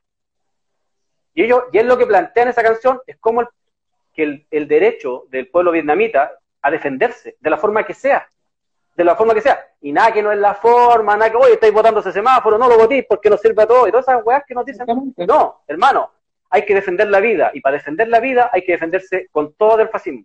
Porque ellos son fascistas, es un, Estado fascista. Entonces, aquí apuntaba que, Entonces, aquí apuntaba que eso, ¿cachai? Que tiene que ver con reflexionar, cuestionar, todo lo que se está diciendo, oye, estos buenos de la radio Vía Francia con un, un cabro ahí con el, la pablaza, están hablando, weá, que no vamos a votar. Bueno, busque, pues, hermano, busque. Y después venga al, programa y díganos en qué, no, en qué estamos mintiendo, en qué nos equivocamos, aportemos. Pero el tema es, o sea, nosotros queremos que esta weá cambie para todos. No queremos que cambie como en 30, años que cambió con, cambió con un grupito chiquitito, que se acomodó toda esta concertación, toda esta nueva mayoría, que se acomodó al modelo y que terminó. Mira, la, lógica de los días un compa me decía, oye, estos weones, ¿cachai la lógica de estos weones? Ya, hace 20 años nos pegaban 2.000 latigazos. Ah, no, pero esto cambió, ah, mejoró un poco. Ah, porque después te pegaron 1.999 latigazos. Y ahora nos quieren pegar 1.900 latigazos. Los weones siempre te están pegando. ¿Cachai? esa es la lógica de esta wea. Como, ya, hermano, ahora va a ser menos malo, porque eso es lo que no te dicen. Porque hay una weá, esto que estamos haciendo nosotros, perfectamente lo podrían estar haciendo ellos diciendo qué es asamblea constituyente, qué es convención constituyente, qué es, qué es convención mixta. Y no lo hacen, no lo están haciendo. Simplemente se dedican a hacer comerciales de banco, comerciales como el comercial de banco donde sale la familia, pero el banco te está dando como caja, pues, weón. ¿Cachai? Y comerciales culiados, la emoción, la emoción, ¿cachai? Pero no te están informando. o sea, los, son puros comerciales. Otro, y otro, ojo, porque acá tú y yo lo que estamos haciendo, no estamos tratando de confundir a la gente, sino le estamos explicando. Dijiste algo muy importante. No nos crea a nosotros, vaya la información, búsquela y en qué nos estamos equivocando. Hacemos un debate, pues. Y hacemos un debate si nos estamos equivocando. ¿ya? Pero nosotros no estamos llamando a no votar. Usted si quiere participar, participe. Está en su derecho. Haga lo que quiera. Nosotros estamos porque le estamos entregando la información, porque usted no se ha sentado a discutir, como lo están haciendo los políticos, ¿no es cierto? Como lo está haciendo la clase política con su eslogan, nos están transmitiendo lo que deben transmitir. Poder original constituyente, ¿no es cierto? Asamblea constituyente, organización social, utilizar los medios de comunicación para eh, enviar el mensaje. Bueno, no lo pueden hacer porque los medios de comunicación todos son privados y son de la oligarquía, estamos claros. Pero ellos no lo están haciendo no lo están haciendo. Más encima van actores, actores, oye, actores, tú no, de repente buscas y te encontrás con un actor y va un, no sé, un, X, ¿cachai? abraza y está con, con cabros, con negritos, así como, no sé, típico uno, ¿cachai? Como uno nomás. Nosotros vamos a votar a aprobar, vamos a aprobar una nueva constitución, convención constitucional, sí, ahí le faltan los dientes, los cabros, cabros de, de Pobla, ¿cachai? Utilizando a la gente. La Javiera contaba, me acuerdo cuando, sí, nunca veo el Festival de Viña, pero cuando lo vi, eh, lo vi por una sola razón al humorista, por qué, van a transmitir, ¿cachai? Ah. La loca dijo, bueno, hay que aprobar convención constitucional, y toda la gente, pero... O sea, aquí hay una psicosis plebiscitaria, ¿cachai? todos están pendientes, quieren participar. Y yo le digo a usted, estimado, estimada, que está viendo, usted lo que va a participar, va a participar como se participaba en 1833, 34, 60, 1908, 1920. Un papel, un lápiz, una urna. Y eso es todo. Nada más. Y más encima, el conteo de votos lo tiene una empresa privada, no el CERVEL. Bueno, eso precisamente es lo que hay que cambiar, pues, Danilo. eso precisamente hay, hay, que, hay que desmitificar hay que desmitificar la participación. La participación política es todos los días, organizándose todos los días. La, participación política no es un voto, no es rayar un papel. O si quiere, vaya a rayarlo, pero tiene que seguir. Sí, organícese en el territorio. Dale, dale, dale. Mira, si tú lo que estás diciendo, y fíjate cuando se dice la participación política de todos los días, tampoco usted va a estar las 24 horas participando políticamente. usted vaya una hora diaria.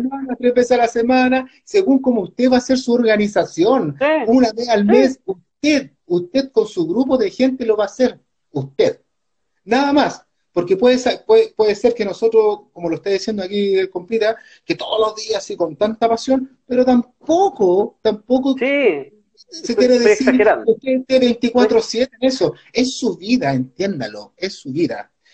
Le recuerdo también que estas campañas que han aparecido, han, aparecido como 30.000 campañas sobre el plebiscito. Si nosotros estamos en contra del plebiscito, de partida.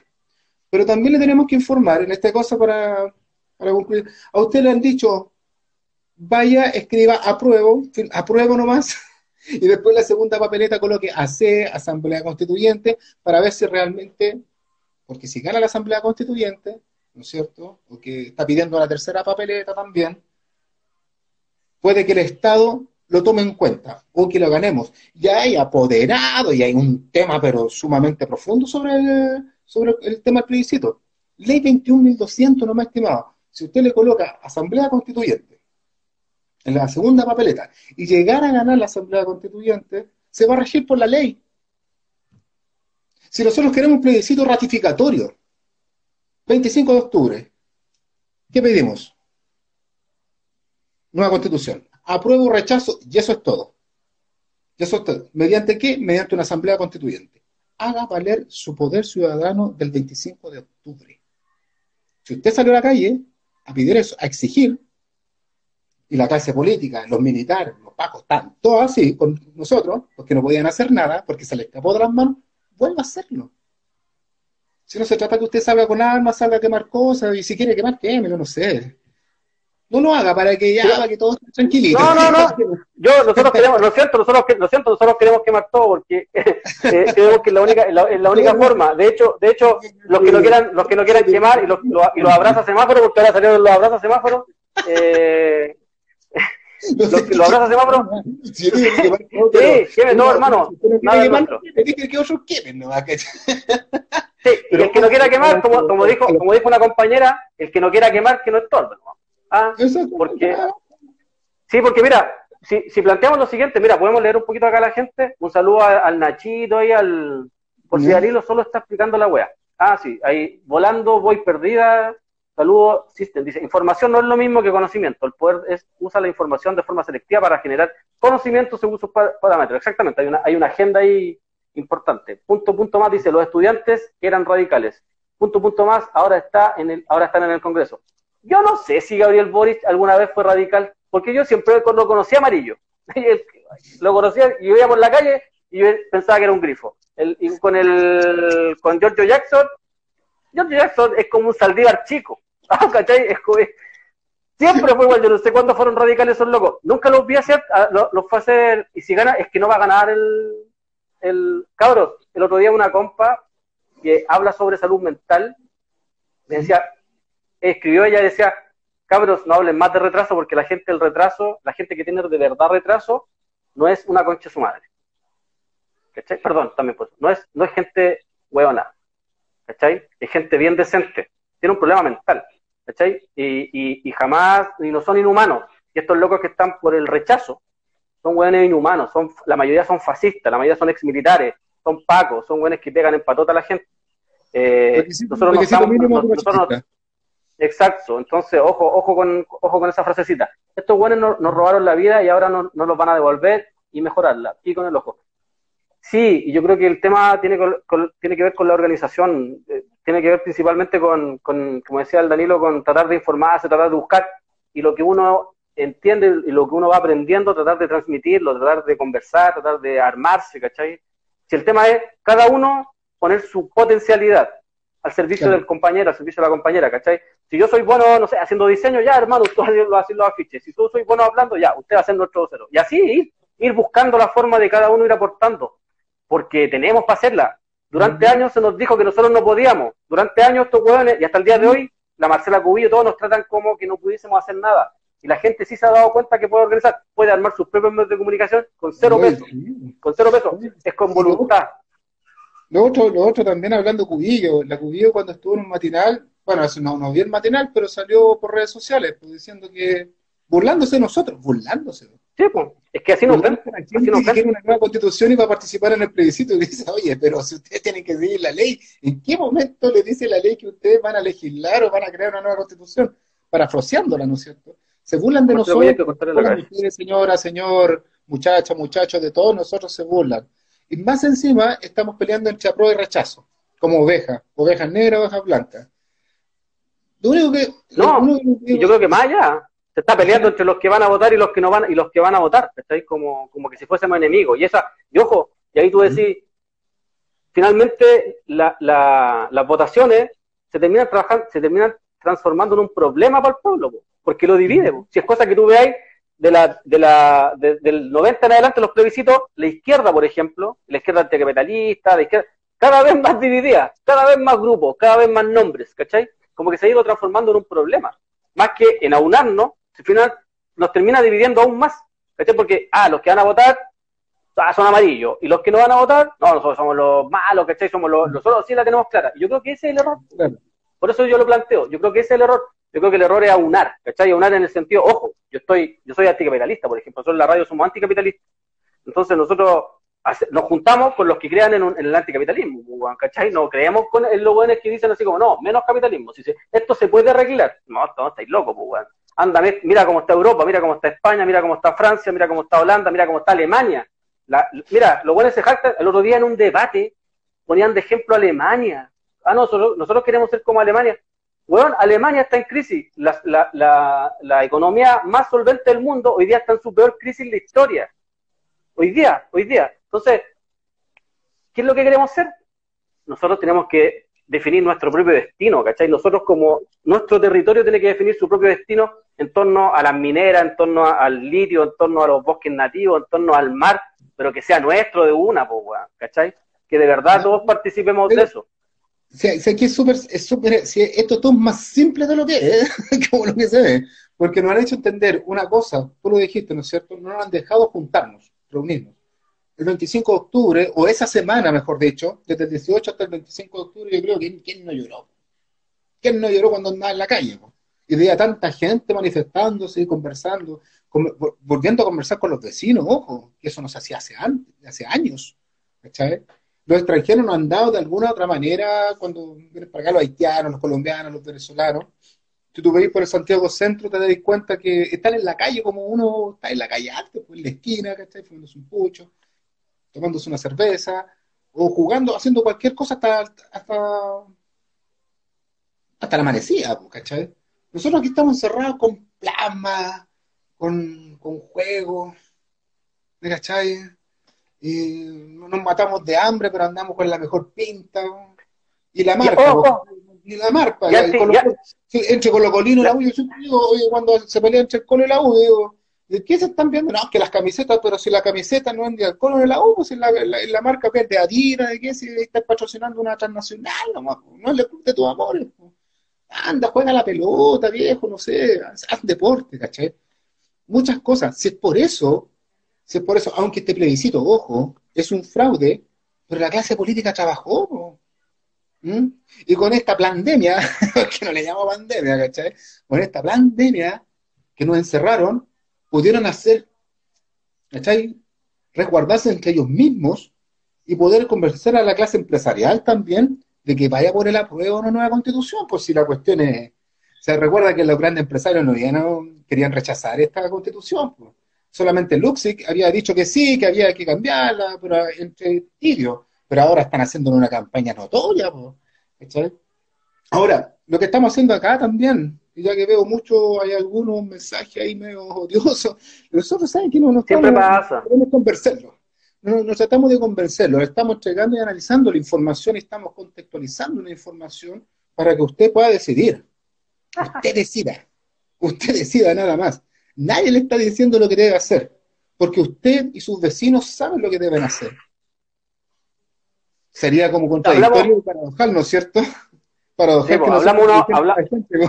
lo que tiene que hacer. Friquel, Friquelme llegó como dos horas tarde, hablamos como una hora y media de lo que había que hacer, y, y, ¿cacháis que esa forma que tienen, el plebiscito es un fraude ese, ¿y cuál sería el camino, la lucha armada? ¿Cacháis que esta caricaturización de, de, toda la, de todo tipo de lucha, ¿cachai? Como, como la, como la, como esta gente que no tiene, que tiene la dicotomía de siempre votar o no votar, sí o no, y todas estas cosas que le meten, y que no tiene otra forma de ver la vida, que no, que no tiene otro camino, que entiende que el camino es el que te plantean, y que tiene que ver con un voto, votar eh, sí, no, no, sí, eh, no sé, siempre la misma wea, y que al final termina en lo mismo, eh, siempre te, tiende a, caricaturizar todo lo que tú planteas, ¿cachai?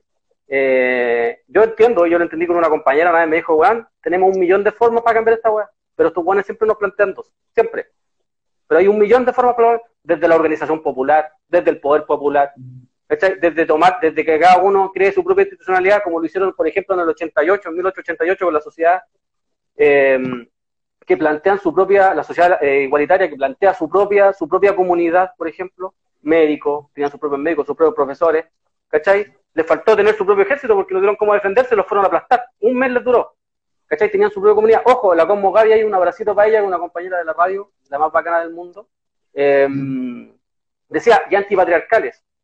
Antipatriarcales, exactamente. La, revolución es, feminista, si no, no es nada. Oye, Danilo, ya yo creo que estamos ya ahí listos. Pues, te quiero agradecer. La, conversa estuvo bastante interesante. Eh, nosotros vamos a tratar de estar conversando, yo creo que todos los martes con alguien para que nos vaya explicando su visión, ¿cachai? Eh, con argumentos, con, como, como dijiste tú, googlee la, la, la ley 21.200, léasela, porque es importante, porque si es parte, es, va a decidir tu destino, va a decidir que tu futuro, va a decidir el futuro de tu papá, de tu mamá, de tu hijo, de tus primos, de tus amigos, va a decidir el futuro. Entonces es importante que la gente se plantee hoy día qué es la ley 21.200 y qué tanto poder tiene esa ley 21.200, ¿no? Eh, acá dice Martín Carmo, igual creo que es subestimar el pueblo pensar que vamos como ingenuos a votar como si fuera la panaca. Es que eso es lo que te estaba diciendo antes, vos, compa. Yo estaba, planteé que no hay superioridad moral entre ir a votar o no ir a votar. Yo no estoy, estoy diciendo que vayan a votar, váyanle. Nosotros no tenemos ningún problema con eso, sino, y aparte que estoy yo para decirte que no vaya a votar. Vaya a votar. quiénes somos nosotros, claro. Exactamente, pero vaya a votar consciente de, porque la pregunta acá es, ¿usted va a aprobar? Perfecto. Ahora le hago la, pregunta yo. Que alguien me la responda acá. ¿Qué van a aprobar? ¿Saben qué van a aprobar? Porque yo creo que esa es la pregunta que tenemos que hacernos, ¿no? Si va a aprobar, ¿qué va a aprobar? Dígame, por favor, explíqueme qué va a aprobar. ¿De verdad va a cambiar la constitución de Pinochet? Porque según lo que nosotros estamos leyendo, reportaje de CIPER, hay varios, hay varios también historiadores, hay varios sociólogos que están explicando de que no se va a cambiar nada, que va a seguir. Eh, ya, puede pues, debatamos. Exactamente. pongamos los elementos en la mesa y que alguien nos diga, ¿saben qué? Eh, ¿y, qué sacáis con escribir con mayúsculas, viejo? Está igual que los viejos pinochetistas, weón. Eh, aprueba una nueva constitución con asamblea constituyente. ¿Me parece bien? Pues? Eh, Fernando. Fernando Lavarria 1. Me parece excelente. Eh, igual veo, no veo tan mal como para que escribir con mayúsculas. Eh, yo creo que lo importante es que usted exija la Asamblea Constituyente, pero la Asamblea Constituyente no te la van a entregar así como así. Así que eso, pues, Danilo, si quieres decir algo antes de que nos despidamos, eh, esto, es, esto es sin ninguna, insisto, sin ninguna superioridad moral, sin ninguna animadversión contra la gente que va a votar, todo lo contrario, nosotros queremos plantear elementos, discutir, debatir, reflexionar en torno a qué va a pasar, qué es lo que nosotros planteamos, porque siempre se ha cometido un error todos hemos cometido un error, que siempre plantear un escenario. Y acá pueden haber varios escenarios. Que no sea una trampa, que sea una trampa o que sea un maquillaje, es, casi lo mismo. planteemos los diferentes escenarios y cómo vamos a actuar, cómo lo podemos resolver. Eso. Un abrazo a todos nomás y aquí se, se despide aquí el Danilo. Ya, pues, muchas gracias por la invitación, es interesante el tema y también eh, sumarme a tus palabras, nosotros no estamos llamando, no nos creemos, no tenemos una superioridad moral en decirle a la gente que no vaya a votar o burlarse de ella. De repente uno se ya, ya los trata de ovejita, toda la cuestión, pero desde una perspectiva, ¿no, es cierto?, personal, personal, así muy personal, ya discutió ya cuando empiezan ya a tratarte hasta de fascista porque tú estás en contra de esto, ¿cachai? Y ahí es como ya hay un tema. Pero insisto, no nos crean nosotros, si usted no nos crea, vaya la información, pues si la información está. Vaya, estúdiala, analícele, todavía tiempo, y si usted despierta de este fraude, capaz que ¿qué le, va le van a dar ganas de salir a la calle o simplemente de ir a la urna, votar y después salir. Usted ve lo que hace. Solamente nosotros estamos por informar a la gente nomás y, bueno, nada más que eso y tampoco un proyecto político. Exacto. y, eso, y precisamente eso es lo que nos falta. Pues nos falta un proyecto político como pueblo. ¿Qué es lo que queremos como pueblo para nuestro destino? No que nos vengan a decir, eh, sí, pues hermano, si eso es lo que estamos haciendo, Fernando Laurria, respeta a los que opinan. Sí, pues lo, hemos leído todo, no, hemos, no nos hemos burlado de nadie. Lo que sí entiendo, creo que cuando se trata de escribir con mayúsculas es como gritar, no sé cómo tratar de imponerse. Cuando quiera, puede participar acá y puede exponer lo que usted quiera, no hay problema con eso. A nosotros lo único que sacamos de acá son los buenos que vienen a insultar, ¿cachai? Sin ningún sin ningún motivo, a los fachos, por ejemplo, la gente del rechazo, olvídense, no estamos ni cerca de esos buenos, no, yo odio, o sea, les cortaría la cabeza a todos esos buenos. Eh, entonces, ojo, hay que, hay que entenderse, hay que entenderse en la clase, esto es un problema de clase. No sé qué va. Una, una, aquí dice una, una consulta, dice, ¿qué sociólogos analizan esto o teoreadores para leer? Gabriel Salazar, por estimado. Gabriel Salazar, historiador. Eh, que está en el Ciudadano, que está en el Ciudadano todos los domingos. Exactamente. No, y aparte, que, eh, en YouTube, con lo que en YouTube no va, eh, Sergio Gres, incluso un, un, artículo Sergio Gres. Los funados, los funados. Ponga los funados en YouTube. Ah, está Sergio Gres. Y el loco, bueno, da una clase de lo que es... Interesante de procesos constituyentes a nivel de, la historia. Y, y, ahí te va a explicar él diciendo de que nunca la ciudadanía ha sido partícipe. Y son, mira, la constituyente chica tiene algo, algo entre 40 47 páginas, eh, la ausencia de un poder constituyente, un artículo de 20 páginas, tú no vas a poder leer. YouTube también, si no te gusta leer, anda a YouTube, ¿cachai? YouTube, Gabriel Salazar tiene uno, uno, unas intervenciones muy interesantes sobre el proceso constituyente actual que te lleva al siglo XIX, siglo XX. Es un tipo bien interesante de escucharlo. Eh, sociólogos, hay muchos, Casi todos. De ahí lo voy a Mira, hay varios. De ahí yo voy a escribir algunos que hemos estado leyendo ahí con los capuchas, hemos estado leyendo algunos eh, que están planteando, que de hecho se están cuestionando y como lo mismo lo decías tú, hay gente que, claro, eh, cayó en esto y como que, ah, planteó, pero después que empezaron a leer y empezaron a buscar, se empezaron a dar cuenta que había varias cosas que no le cuadraban. Además, yo insisto, voy a, sigo haciendo la pregunta, ¿ustedes de verdad creen que Luxi va a entregar esta weá con un papelito? Porque un papelito lo dice y yo creo que ahí estamos cometiendo un error político gigantesco en creer de que estos personajes van a entregar todo porque un papel lo dice. Si hoy día no lo hacen, estos locos les escribieron una constitución a molde de ellos. Y esos mismos weones se la saltan hoy día. O sea, los weones son muy Penta, Sokimich, se la saltan hoy día. Hoy día se la saltan, ya han pasado por tribunales respecto a eso mismo. Eh, no han sido, ni siquiera respetan la, constitución pinochetista. ¿Ustedes creen que a respetar esto? Estamos en septiembre, es un mes de memoria, es un mes de reflexionar y de leer para atrás. ¿Ustedes creen que a la gente la mataron por ser víctima? No, a la gente la mataron por ser luchador social. Lo, asesinaron porque querían cambiar este modelo. A los mutilados, exactamente lo mismo el 18 de octubre en adelante. Por eso es que los asesinan y es por eso que les disparan. Así que ojo con eso. Tengo una duda. ¿Qué es una revolución antipatriarcal? Todos los jueves hay un programa, nosotros tenemos un programa que lo hace eh, la Cindy Aceituno, eh, en donde habla de la, de la revolución eh, antipatriarcal. Por si acaso, para que ahí le, pongan ojo, todos los días jueves a las 21 horas, para que estén atentos ahí. Es muy bueno ese, ese programa. Eso, Danilo. Muchas gracias. Una, una pregunta, ¿cuál es el nombre de la empresa que va a contar los votos del plebiscito? Se llama Adexus. La empresa Adexus, usted googlea también la información, cómo se llama la empresa que va a contar los votos del plebiscito, se llama Adexus, y Adexus tiene un problema de corrupción en Perú. Así que para que haya dándose cuenta que hay todo un, hay un tema con este plebiscito acá, mi estimado, mi estimada.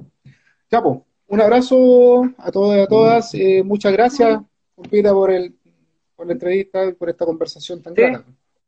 Un abrazo. Igual a ti. Gracias. Chao, chao. Chao.